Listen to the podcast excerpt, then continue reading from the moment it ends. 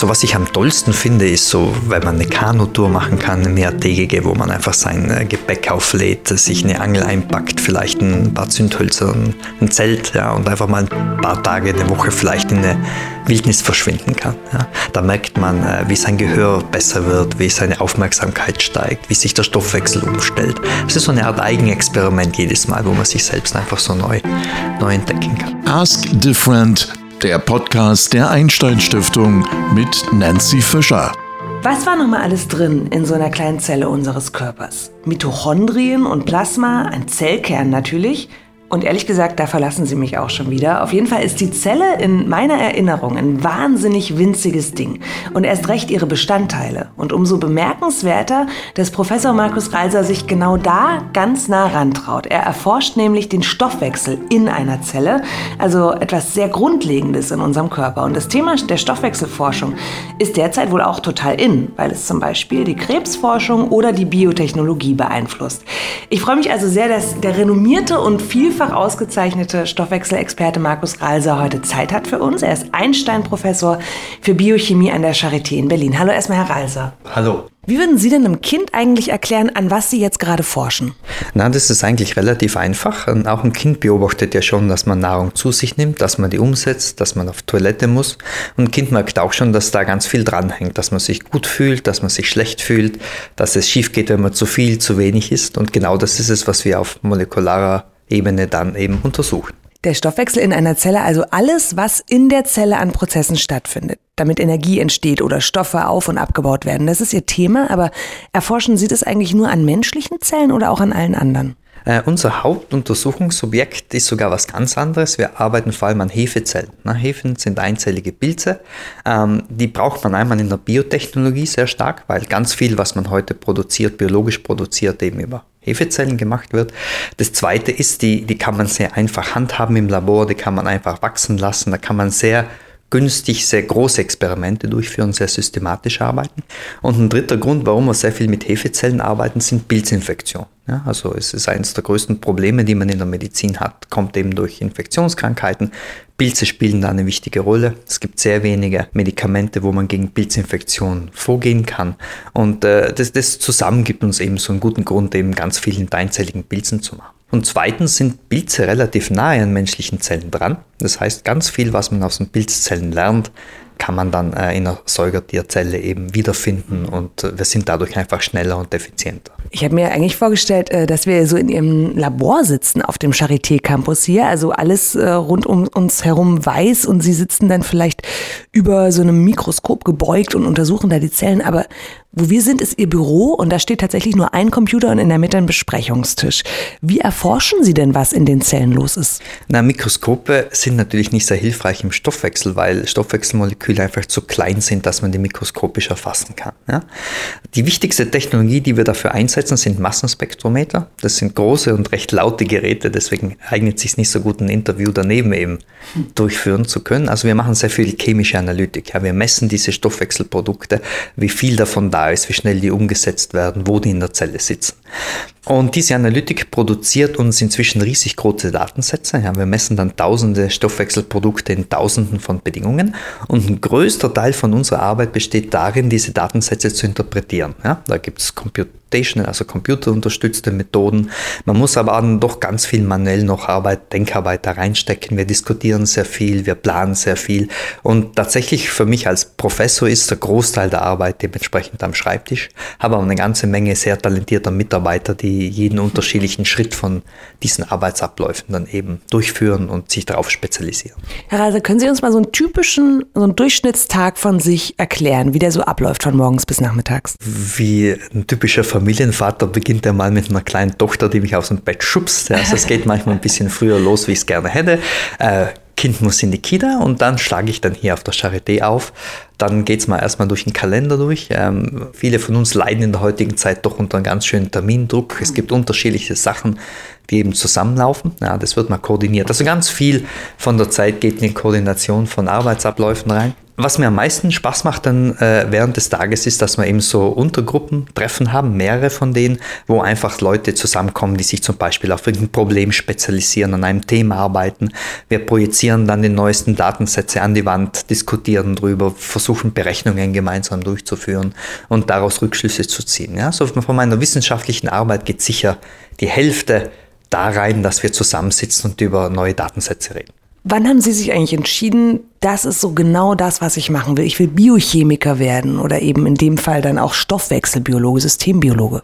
Ah, das ist natürlich eine sehr komplexe Frage, wie das angefangen hat. Ich bin auf dem Bauernhof groß geworden, sehr viel beobachtet man dann schon von der Kindheit an über Zusammenhänge. Ich meine, es ist jetzt nicht gerade Biochemie, aber es hat schon sehr viel mit Biologie zu tun, mit Genetik zu tun, mit Vererbung.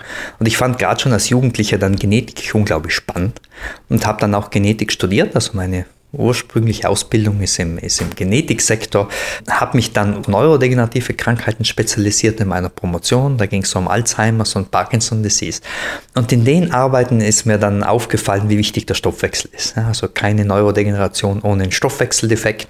Es war aber was, was in dem, dem Gebiet damals sehr, sehr wenige Leute interessiert hat. Und ich fand das einfach faszinierend und habe dann im Laufe von relativ kurzer Zeit eigentlich gemerkt, dass ich mich im Stoffwechsel sehr viel wohler fühle, wie, äh, wie in dem neurobiologischen Umfeld. Und, und Wie fühlt man sich denn wohl im Stoffwechsel? Na, es ist, ähm, ne, in der Wissenschaft ist wie in jedem Arbeitsbereich, jeder hat so seine Vorlieben, ja, seine Stärken, seine Schwächen. Meine Stärke ist vielleicht, dass ich sehr technologieaffin bin. Ich baue gerne Geräte, ich analysiere gerne Daten, ich sitze gerne eben am Computer und mache eben mehr als äh, eine Standardanwendung. Äh, das ist ein Teil der Biologie, der sehr stark von Daten abhängt, wo wir sehr viele Ergebnisse reinkriegen. Es ist auch ein Gebiet, was sehr technisch ist, weil wir diese Geräte eben zum Teil selbst bauen, zum selbst äh, Hand anlegen, um die, die zu machen. Und für mich kommt dann eben alles zusammen. Es kommt eine spannende Wissenschaft mit einer spannenden Technologie zusammen und mit ganz äh, tollen Konzepten was man denn aus den Ergebnissen eben machen kann. Und da fühle ich mich einfach sehr, sehr wohl drin. Sie haben gerade noch angesprochen, Ihre Kindheit in Südtirol, also in den Bergen sind Sie ja wirklich groß geworden, so bilderbuchmäßig. Inwiefern prägt das Ihre Arbeit bis heute? Ja, das macht es natürlich. Ne? Ich glaube, jeder kommt aus seinem Hintergrund nicht völlig raus. Und ich bleibe so ein bisschen ein Alpenbergmensch, ja, der die Natur einfach gerne hat, viel beobachtet. Und äh, das verfolgt mich sicher jeden Tag durch meine Arbeit auch durch. Ja. Wir haben auch einen ganz kleinen Teil Projekte, die sich sicher aus meinem Hintergrund aus ergeben haben. Wir haben uns zum Beispiel im letzten Jahr das Genom von dem Alpenmurmeltier zugute genommen und auf Stoffwechselunterschiede zwischen Säugetieren ausgehend vom Alpenmurmeltier untersucht. Und es hat auch deswegen Spaß gemacht, weil wir dann relativ schnell mit Klimaforschern in Kontakt getreten sind und haben uns eben so ein bisschen ähm, ansehen können, wie in der Vergangenheit Säugetiere mit Klimawandel äh, klargekommen sind. Und auch da spielt Stoffwechsel natürlich eine ganz wichtige Rolle, weil es natürlich Stoffwechselanpassungen ans jeweilige Klima gibt. Also so ein kleines bisschen ergeben sich dann auch durchaus Forschungsprojekte aus dem eigenen Hintergrund draus. Das klingt jetzt alles so, als geht das so ganz leicht von der Hand. Also als machen Sie so Projekt für Projekt für Projekt und immer kommt irgendwas bei raus. Dabei denke ich mir so, Forschung ist doch auch bestimmt ganz anstrengend mitunter und braucht ganz viel Durchhaltevermögen, oder? Naja, es ist in jedem Beruf so, dass es nicht immer alles einfach ist. Ne? Ähm, es gibt in jedem Beruf Routine, es gibt in jedem Beruf Rückschläge. Ja? Ähm, muss aber zugeben, dass ich mich insofern wohlfühle in dem Themengebiet und wenn man irgendwas gerne machen wird, dann vergisst man die Rückschläge vielleicht relativ schnell und freut sich halt mal, wenn was weitergegangen ist. Das ist vielleicht auch eine Charaktereigenschaft, die, die sich da eher durchsetzt. Nee, also ich muss sagen, Wissenschaft an sich empfinde ich nach den Jahren, wo ich drin bin, als überhaupt nicht anstrengend. Das ist vielleicht meine persönliche Erfahrung damit. Anstrengend sind Dinge, die viele Leute nicht so gerne machen. Ich bin zum Beispiel nicht ein so guter Verwalter. Als Professor sitzt man dann doch viel über Finanzplanung, Personalplanung, ähm, Geld einwerben, ja, und das sind so die Dinge, wo ich mich zum Beispiel weniger zu Hause fühle. Gibt aber andere Kollegen, die, die da natürlich sehr gut drin sind. Also, und so spezialisieren wir uns auch alle und jeder versucht dann halt das zu machen, wo er sich am wohlsten drin fühlt. Gab es trotzdem so Momente, vielleicht auch gerade in der ganzen Stoffwechselforschung, wo es schwierig war, wo Sie gesagt haben, oh, ich würde das jetzt gerne einfach mal alles hinschmeißen und daran aufhören zu forschen? Forschung selbst nicht. Also man hat, in meinem Fall hatte ich so Momente, wo es mal um Wettbewerb, um Kompetition gibt. Ne? Also ich bin so jemand, der glaubt immer an das Gute der Wissenschaft und denkt immer, alle sind nur an tollen Ergebnissen interessiert und weiterzukommen und arbeiten so als Gemeinschaft daran. Aber da ist natürlich nicht jede Persönlichkeit genauso dafür geeignet und es gibt überall manchmal so persönliche Konflikte, die dann auftauchen, die aus Konkurrenzsituationen daraus entstehen. Und das sind so Dinge eher, wo ich mir dann immer gedacht habe, macht das überhaupt Sinn? Ja, aber das ist natürlich in jedem äh, professionellen Bereich dasselbe. Ne? Es sind ja nicht nur alles Gutmenschen. Es gibt dann manchmal, und das ist der Bereich, wo ich mir manchmal denke, hey, anstrengend. Also Wettbewerb ist sehr hoch in der Wissenschaft, weil es einfach äh, relativ wenige tolle Position gibt für sehr viele junge Menschen, die eben gerne Wissenschaftler werden wollen. Ja. Und das, ähm, so gut man es auch machen will, es geht dann nicht immer ganz 100% objektiv und gerecht zu. Und, und äh, eher auf der Ebene ist Wissenschaft vielleicht manchmal etwas anstrengend. Ja. Also die Karriereperspektiven sind doch sehr pyramidenartig. Sie haben ja auch als Stoffwechselbiologe verschiedene Stoffwechselerkrankungen entdeckt. Wie ist denn dieser Moment, wenn man das realisiert, wenn man so versteht, okay, ich habe da offensichtlich irgendwas Bahnbrechendes rausgefunden? Naja, das geht ja auch schrittweise. Ne? Das sieht dann zum Schluss aus, als wäre das ein Heureka-Event gewesen. Mhm. Meistens ist es doch ein bisschen schrittweise. So, so wie das meistens so passiert ist, es gibt irgendein ein Kind, das leider von einer unerklärten Krankheit eben leidet. Ne? Und ähm, wir haben sehr viele clevere Ärzte hier an der Charité, aber generell europaweit und die beobachten dann. Und in dem Moment, wo die irgendein Kind haben, wo sie einfach nicht einordnen können, wollen die dem ja auch helfen. Ja? Und häufig ist es dann, dass die dann beginnen eben Literatur zu lesen und dann irgendwann einige von den Ärzten rufen dann doch mal beim Experten an ja? und fragen dann, hey, das habe ich beobachtet, das sind die Moleküle, die wir jetzt detektiert haben, habt ihr nicht eine Erklärung, wie es dazu kommen kann? Ja? Und meistens ist es dann schrittweise, dass man dann beginnt eben diese Proben mal anzunehmen, die mal auf ein Massenspektrometer zu stecken, zu messen, äh, die auf eine Stoffwechselkarte zu äh, zu zeichnen, die Ergebnisse und sich dann zu überlegen beginnt, hey, das könnte doch das Gen sein. Und dann der nächste Schritt ist natürlich, dass man wieder mit einem Kollegen aus der Klinik dann Rücksprache hält und sagt, hey, schaut euch das mal an. Ja? Und der hat dann auch mit anderen Kollegen dann gesprochen und so irgendwann ähm, kommt man dann manchmal eben in die Situation, dass man tatsächlich eine neue Krankheit beschreiben kann, die vorher noch niemand so als Krankheit detektiert hat. Ja? So traurig das ist, aber feiern Sie das dann auch, wenn Sie so einen Erfolg haben? Ja, also es gibt natürlich in, in, im Wissenschaftsbereich schon Momente, wo man dann auch mal einen Sektkoken fallen lässt. Ja. Das ist jetzt vielleicht weniger, wenn man ein Krankheitsgen jetzt identifiziert hat, weil da schwingt immer noch so ein bisschen mit. Äh, ne, nur weil man das Gen ja hat, hat man noch lange nicht die Krankheit geheilt. Das sind mehr so schrittweise. Aber es gibt durchaus Momente, wo man tolle neue Forschungsergebnisse auch, äh, auch genießen kann. Ja. Sie haben uns ja im Vorfeld auch gesagt, dass es im Moment so ein heißes Thema ist, diese Stoffwechselbiologie. Was ist denn an diesen Prozessen so spannend für die Forschung? Warum interessiert die sich auch so sehr dafür derzeit? Die moderne Biochemie hat eigentlich mit dem Stoffwechsel angefangen. Und dann ist es so ein bisschen untergegangen, als die moderne äh, Molekularbiologie Genetik hochkam. Das ist so in 80ern, äh, späten 80er, 90ern gewesen, wo eine Polymerase-Kettenreaktion entdeckt wurde, wo neue Mikroskope auf den Markt kamen. Ähm, dann hat man begonnen, die Biologie eben sehr äh, aus der Genetikperspektive herauszusehen. Und weil die Biochemie damals ein bisschen anstrengend war, ich glaube, das ist der eigentliche Grund, ähm, hat man die so ein bisschen an den Rand gedreht. Was heißt denn anstrengend? Die Methoden, die man vor 30, 40 Jahren hatte, die sind sehr zeitaufwendig. Man hat sehr, sehr langsam Fortschritt erzielt. Ne? So eine ganze Doktorarbeit, können Sie sich vorstellen, drei, vier Jahre hat man gebraucht, um einzelnes Gen zu identifizieren. Ähm, eine zweite Doktorarbeit hat es dann gebraucht, um dieses Enzym, was das Gen kodiert, dann mal zu charakterisieren. Und vielleicht drei Doktorarbeiten später wusste man, was das Enzym ungefähr macht. Also man kann so von 10, 15 Jahren sprechen pro Enzym. Ja, so eine Stoffwechselkarte von der menschlichen Zelle hat 800, 900 Enzyme. Das heißt, man hat eine Dekade gebraucht, um ganz kleines Detail zu arbeiten. Und das liegt natürlich nur an einem ganz kleinen Teil von Wissenschaftlern, liegt es wirklich so tief im Detail zu arbeiten. Ja? Und gleichzeitig die ganze Genetik, da hat man einfach viel, viel schneller Fortschritt erzielt und war völlig klar, dass eine ganze Generation von Wissenschaftlern dann in eine andere Richtung gegangen ist. Jetzt kommt sie aber wieder sozusagen. Jetzt kommt sie wieder und das hat eben auch mit Methoden zu tun. Ja, wir haben jetzt Methoden, wo man Stoffwechselprodukte viel besser vermessen können, eben wo man vielleicht tausende Produkte gleichzeitig vermessen können und nicht nur eins, wo man in Zellen arbeiten können. Früher musste man die Sachen aus Zellen raus ausreinigen, um eine Substanz zu einer Zeit zu untersuchen. Jetzt können wir die gleichzeitig anschauen in der Zelle. Wir haben computerunterstützte Methoden, das ist für uns ganz wichtig. Stoffwechselmodelle am Computer erstellen, Machine Learning anzuwenden, Deep Learning anzuwenden, also Vorhersagen zu treffen in einer ganz äh, datenintensiven Art und Weise. Und dadurch kriegt man natürlich einen ganz anderen Blick auf das Ganze. Und jetzt sehen wir erst, wie wichtig das Ganze eigentlich ist ich oder vielleicht auch der Zuhörer, die Zuhörerin, die sich jetzt diesen Podcast anhören, was haben wir eigentlich von Ihrer Forschung? Naja, es gibt mehrere äh, Richtungen, wo das natürlich im Moment ganz wichtig ist. Also Sie hatten selbst Tumorzellen angesprochen, ja, so Krebszellen verändern ihren Stoffwechsel ganz intensiv. Es gibt einen Haufen neue Therapiemöglichkeiten, die noch nicht äh, ausgeschöpft sind. Ja? Und die konnten wir deswegen noch nicht ausschöpfen, weil wir einfach die Stoffwechselprozesse nicht verstanden haben. Da ist es wichtig. Biotechnologie ist sehr wichtig. Ganz viele Produkte, die man heute kauft, werden inzwischen biotechnologisch hergestellt. Das fängt mit einem Enzym im Waschmittel an, das hört mit den Farbstoffen an, das äh, endet, wenn Sie im Bio-Supermarkt ein Fleischersatzprodukt kaufen. Ja. Und die Hefe ist der äh, Hauptorganismus, wo diese Sachen hergestellt sind. Das ist Bäckerhefe, die ist völlig ungefährlich, die ist völlig ungiftig, die wächst mit sehr wenigen Nährstoffen, also sehr effizient, auch fürs Klima toll. Ja, und ähm, wir liefern die Grundlage, wie man man eben diese Zellen einsetzen kann, um die Sachen zu produzieren, die man eben damit macht.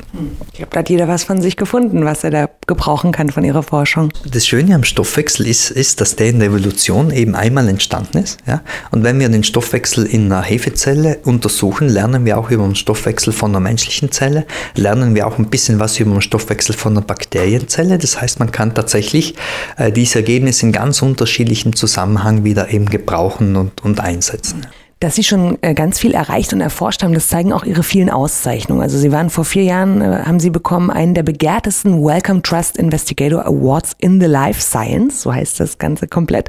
2016 dann die Colworth Medal der Biochemical Society dafür, dass Sie eben diese verschiedenen Stoffwechselstörungen entdeckt haben und noch einige andere mehr. Was bedeuten Ihnen denn eigentlich solche Auszeichnungen?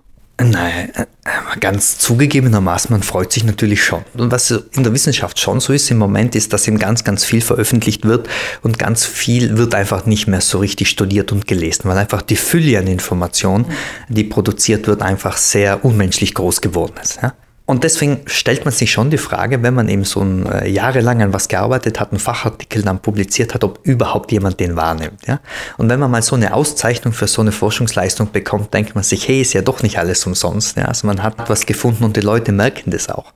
Und das hilft natürlich schon nicht nur mir, das hilft auch vor allem meinen Mitarbeitern, meinem Institut, weil man, es ist ja nicht eine Eigenleistung alleine. Ja? Ich habe ja ganz viele Studenten, die mitarbeiten, Postdoktoranden, die mitarbeiten. Und das ist auch für die eine große Auszeichnung, hilft denen der Karriere und es hilft uns natürlich, äh, äh Stoff, den Stoffwechsel so ein bisschen wieder publik zu machen, dass andere Wissenschaftler auch darüber nachdenken, hey, ich muss doch bei meinem Problem auch mal drüber nachdenken, ob da vielleicht nicht doch eine Stoffwechseländerung äh, dahinter steckt. Sie müssen sich Markus Reiser vorstellen, hier in seinem Büro, schlichter Schreibtisch, Computer drauf, er selbst, Jeans und Pulli, eine Brille auf dem Kopf. Direktor des Instituts für Biochemie, wo er wirklich grundlegend Neues zum Stoffwechsel erforscht. Und dann aber, ein paar Stunden später, steht der gleiche Mann vielleicht mit Gummistiefeln und Angelrute und Fischerhut im Wasser und wartet, dass was anbeißt. Denn sie sind, Herr Reiser, sehr gerne in der Natur und stehen dann manchmal auch einfach so in Gummistiefeln im See und angeln. Ich, ich bin ganz gerne außerhalb der Großstadt, das ist richtig, ja. Und desto weiter ich davon mich entfernen kann, desto glücklicher werde ich. Ja. Das gebe ich zu. Das natürlich ist es eine Freizeitbeschäftigung und nicht, wo ich jetzt mein, meinen Lebensabend verbringen würde, aber doch, doch, ich genieße das, ja. Und wenn Sie so gerne in der Natur sind, auch alleine, auch eine längere Zeit, was machen Sie da so? Wo fange ich ihn an? Also je, jeder hat vermutlich eine andere Art und Weise, wie er sich entspannen kann. Ne? Manche Menschen gehen gerne zu einem lauten Konzert, andere gehen gerne äh, an den Strand und legen sich da zwei Wochen hin. Und wenn ich sowas finden müsste, wo ich richtig mal entspannen kann, wo sich meine Gedankengänge mal bisschen verlaufen, wo ich beginne wieder mich als richtiger Mensch zu fühlen, ist halt, wenn ich draußen bin. Ja? Ähm, so was ich am tollsten finde, ist so, wenn man eine Kanutour machen kann, eine mehrtägige, wo man einfach sein äh, Gepäck auflädt, sich eine Angel einpackt, vielleicht ein paar Zündhölzer, ein Zelt, ja, und einfach mal ein paar Tage, eine Woche vielleicht in eine Wildnis verschwinden kann. Ja. Da merkt man, äh, wie sein Gehör besser wird, wie seine Aufmerksamkeit steigt, wie sich der Stoffwechsel umstellt. Es ist so eine Art Eigenexperiment jedes Mal, wo man sich selbst einfach so neu, neu entdecken kann. Der Stoffwechsel ist ja Ihr Thema. Sie merken, dass sich Ihr eigener Stoffwechsel umstellt? Wie? Das geht relativ schnell. Also wenn Sie sich in ein Kanu setzen, dann mal fünf, sechs Stunden rudern am Tag, äh, merken Sie vielleicht schon nach dem Tag, dass Ihre Nahrungsaufnahme runtergeht, sie sind weniger hungrig, sie hören besser, ihre Aufmerksamkeit hoch, das ist auch eine Umstellung vom Stoffwechsel, ihr Stuhlgang verändert sich, sie schlafen besser.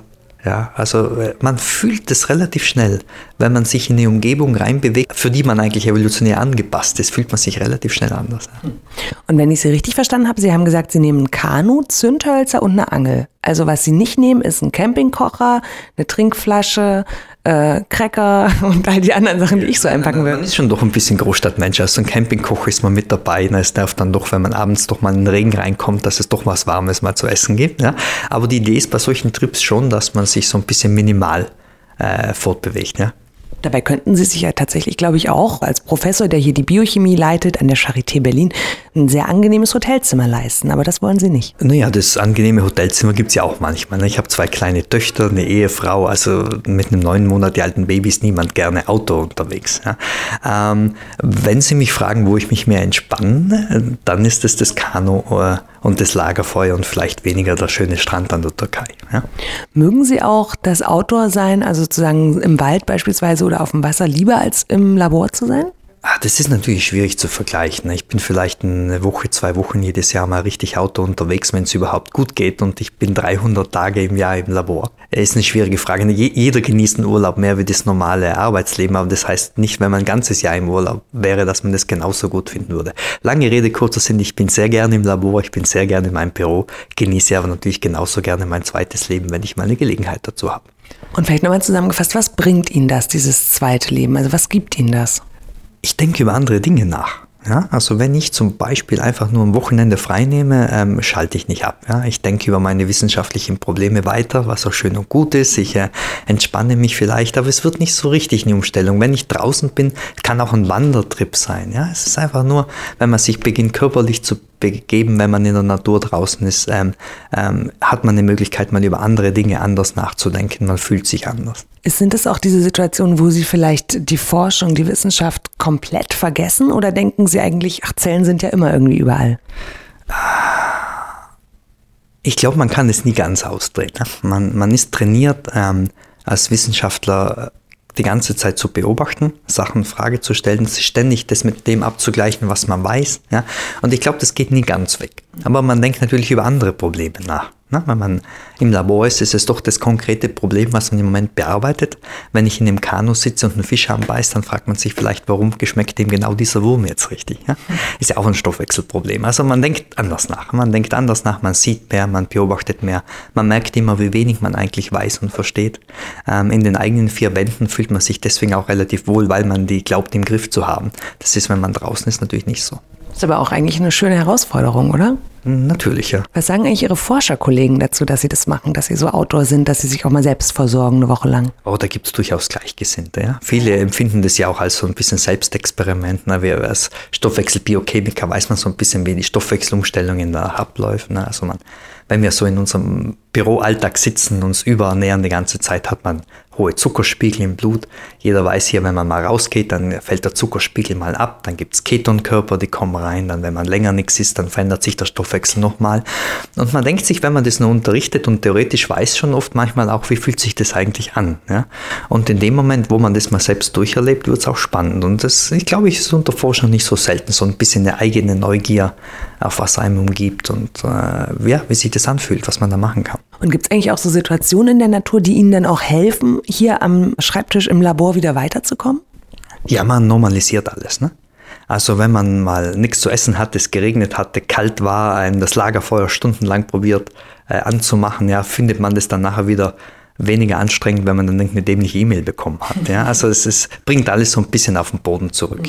Wie viel hat denn diese Lust auf Natur, dieses für Sie jetzt auch, wo Sie hier in einer Stadt wie Berlin, mitten in Berlin ja wirklich äh, forschen und arbeiten, wie viel hat diese Lust auf Natur dann auch mit Ihrer Herkunft zu tun in Südtirol?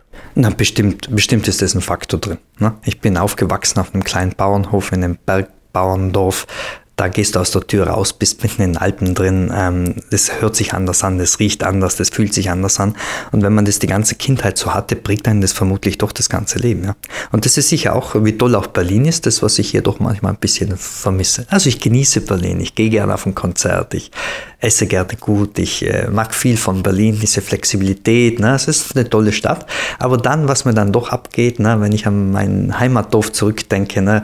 Äh, wenn man da eben mal die Tür ausmacht, das sind fünf Minuten im Berg oben, das ist schon was, was, was es hier eben nicht gibt und das fehlt einem dann auch. Fasziniert Sie denn heute noch das Gleiche an der Natur, an der Biologie, an allem, was Sie jetzt auch vielleicht hier erforschen, wie es damals als Kind war? Ich bin sicher, ja. Ja, ja, ganz sicher. Eher noch, dass die Faszination noch gestiegen ist, ne? weil man ganz viele Dinge eben merkt, die man nicht versteht, die man nicht weiß. Also ähm, ja, äh, ich glaube auch dies, die bei mir nie aufhören wird, diese Faszination. Der Stoffwechselexperte Markus Ralser leitet das Institut für Biochemie der Charité. Er forscht da vor allem zum Thema Stoffwechsel und räumt als international renommierter Professor auch Preise ab. Und manchmal schläft er auch einfach im Wald und versorgt sich dort selbst. Ganz herzlichen Dank für so viele verschiedene Einblicke in Ihr Leben, Herr Ralser. Ja, gerne, hat Spaß gemacht. Und was Sie hier gehört haben, das war der Podcast der Einstein Stiftung mit Nancy Fischer. Herzlichen Dank fürs Zuhören und bis bald.